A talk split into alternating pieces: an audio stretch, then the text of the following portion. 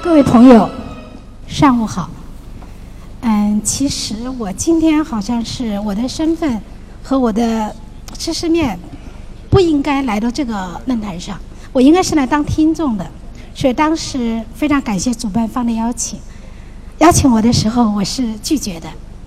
到后来杨景林先生跟我说：“你应该来这个论坛，给大家的头脑降降温。”为什么？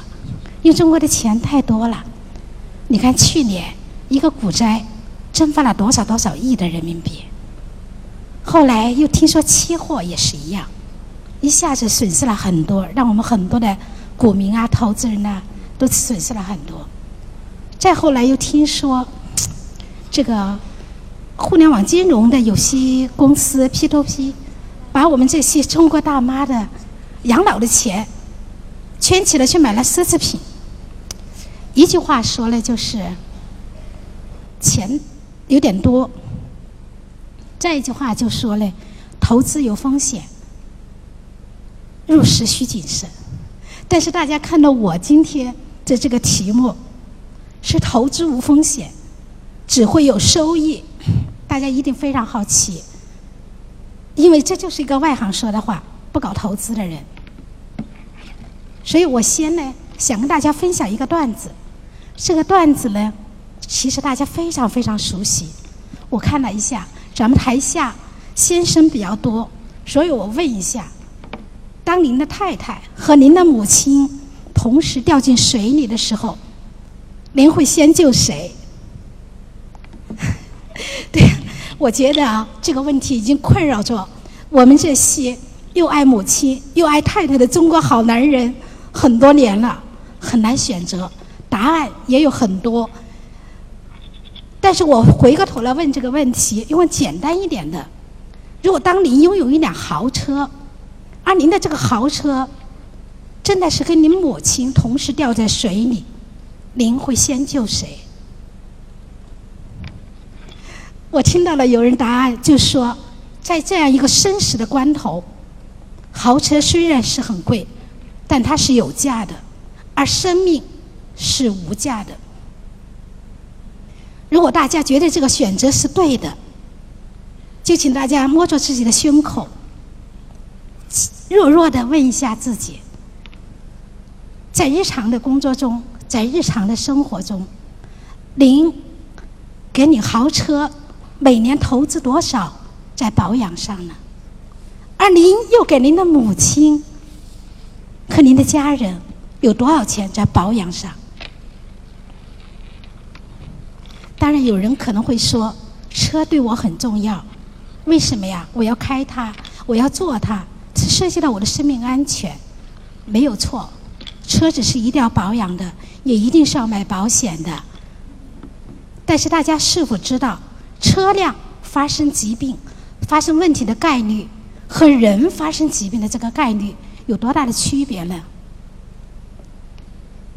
据我们的官方媒体报道。每年因车祸而直接死亡的人在十万左右，但每年因疾病而死亡的人是多少呢？其实我并不知道这个答案，我只知道，癌症病人一个数字，他每年的死亡达到二百八十多万。大家看我后面这两幅图，请看那幅图。这幅图告诉我们，这边这幅图是春运的时候的广州火车站。这边这张图，大家看到非常的拥挤。这是哪里呢？这是今年春节过后第一天上班的郑州大学第一附属医院的门诊大厅。大家会觉得不可思。像菜市场吗？像春运的火车站吗？人太多了。那我们再来看一组数字，也就是说，我们中国去年的央视新闻的报道，二零一五年中国新增的癌症病人是四百二十九万，二零一五年因癌症而去世的病人是二百八十一万哦，四百二十九万新病人，去世的是二百八十一万。如果我们换一种算法，一年有三百六十五天，每一天都有一万二千人平均下来被诊断为癌症，而每一天也有七千五百人因为癌症而离开了这个世界。这个数字是非常恐怖的，所以我今天的演讲的主题就在下一页。我认为您和您家人的健康才是您最佳的投资标的。为什么这样说呢？其实我们大家都知道，健康是一，其余的都是零。但是在很多的日常的工作中，我们都纷纷的为那些零去奋斗。我们希望自己的生活中拥有的这些零越来越多。这些零代表着什么？代表着财富，代表着荣誉，代表着地位，当然也收获了亲情，收获了感动。收获了爱情，收获了幸福。可是，如果有一天我们回头看的时候，发现这个一没有了，那是一个什么样的感觉？这个时候，当你觉得那个一没有的时候，这些钱对我们个人来讲，它还有意义吗？它还有用吗？其实，我刚刚讲的一和零的概念，其实是我们日常生活中我经常听到有人说的。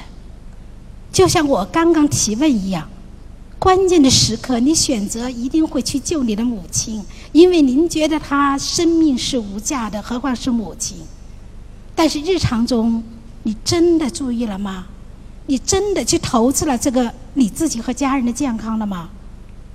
你看，我们有很多的明星和名人过早的离开，不能不说他们不懂这个道理吗？不是的，可是往往在生活和工作中，他们忽略了这个。一旦过去了，这一切再后悔的时候，我们已经来不及了。所以，当我们收获了 N 多的零以后，我们认为我们掌握了这个世界，或者说，我觉得我已经拥有了一切。你看，幸福的家庭。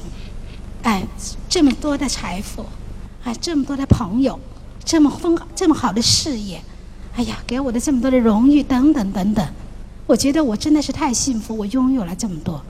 但一旦失去了健康，你放开你的手看，其实一切都是空的，没有了。上帝是公平的，他让我们生不带来，死不带去。在国外也一样，早在美国的克林顿总统的时代，他就在想如何降低医疗的消费。但他当了两届总统，医疗的消费还蹭蹭蹭的往上涨。接着是小布什，他也想通过什么办法来降低医疗的消费，但是这个数字还在往上涨。一直到奥巴马总统，他推行了医保的改革，但是还在涨。看我们中国大陆，看我们国内，《人民日报》都发出了一个：为什么病越病人越看越多？在哪里都觉得是医疗的费用也在蹭蹭的往上涨。看病难，看病贵，一直是围绕着我们。政府其实也下了很大的力度，如何去改变这些状况？可是从源头上如何去解决它呢？我觉得。只有一个方案，那就是我们全民提高我们的保健意识。我们不生病了，是不是病人数就下来了？是不是我们看病就不贵了？我们就不会去那么高的医疗费用来消费。据目前的统计，累积下来，我们现在的癌症患者已经活着的已经超过了一千万。假如我们平均他们每一个患者一年的治疗费用是五万块钱人民币，那也就是每一年要消化掉，光是这个癌症患者就要消化掉五千个亿的人民币的资本。想过吗？我们的身边是否有这样的人，因为癌症、因为疾病，失去了所有的财富，甚至家人背上了债务，甚至因此而又返贫，甚至更多的人和家人痛不欲生。不光只是经济上带来多大的压力，而精神上，在他们的整个的生活圈。可带来的痛苦都是非常非常大的。这些年，我接触了，我做这方面的研究，我接触了好多好多这样的病人和家属。每次给我的时候，我就会想：为什么呀？找我的时候，我有时候一个晚上最高峰时候接个八个电话，都是问我：我兄弟，我家里什么人得了癌症，有没有好办法？我真的是一个晚上最多的八个电话，我都不厌其烦的在询问到底是什么情况啊？有一个我朋友说他弟弟肝癌，二十七岁。我说为什么才发现呢？为什么呀？他也不知道。其实我们大家都不知道，只知道反正癌症很厉害，一发现就是晚期。一发现我们就谈癌色变，一发现我们就觉得他是不治之症。这种恐惧也导致了我们现在的每个人的心里都有一种压抑。说今天我站在这里说这个话题，让我自己也觉得有点压抑，心情也有一些沉重。但是大家是否知道，癌症是一个完全可以预防的慢性病？健康的教育，健康的科普。在我们国家，还是做的太少了。我们曾经算过一笔账，或者说做一个不太恰当的比喻：如果您投资的健康领域的预防领域投一块钱，可能您少投了这一块，你将来可能在你的疾病的治疗领域你会投上上百块。这样的一个投入产出比，作为投资者来讲，应该是会算这个账。所以我在想，如果要投资健康，大家首先是需要有这样一个投资健康的理念。假如我们有了这样一个理念，我觉得我们还需要有一个非常好的投资的心态。有些人说，我投资啦，你看我今天生病了，花了大把钱跑去医院，然后好。这个医生把我的病治好了，我的投资也成功了，我也算是投资。其实不算。在我们投资投资的领域里面，经常听到一些老师们讲的就是，避免投机的心态。这种方法，生了病了跑院的方法，其实是一种投机的心理。说的严重一点。很可能是一种赌博的心理，它不是真正的投资，是来拿自己的健康和生命在赌博。所以我们要有一个非常好的一个心态，你才能够在这个健康的投资领域获取收益。其次，既然是投资，我想它就应该有一个规划。如何建立在健康领域自身健康上的投资规划呢？我是这样想的：在我们小时候刚刚出生，在没有成年之前，我们这个健康的规划是我们的父母，甚至是我们爷爷奶奶、外公外婆帮我们规划的。每天提醒我们吃饱饭、穿好衣。锻炼体质，等等等等，是他们在关注着我们，是他们的协助我们，在我们自身的健康上做一些投资。所以在投资健康的投资，不一定会让你花更多的金钱，但是需要有规划。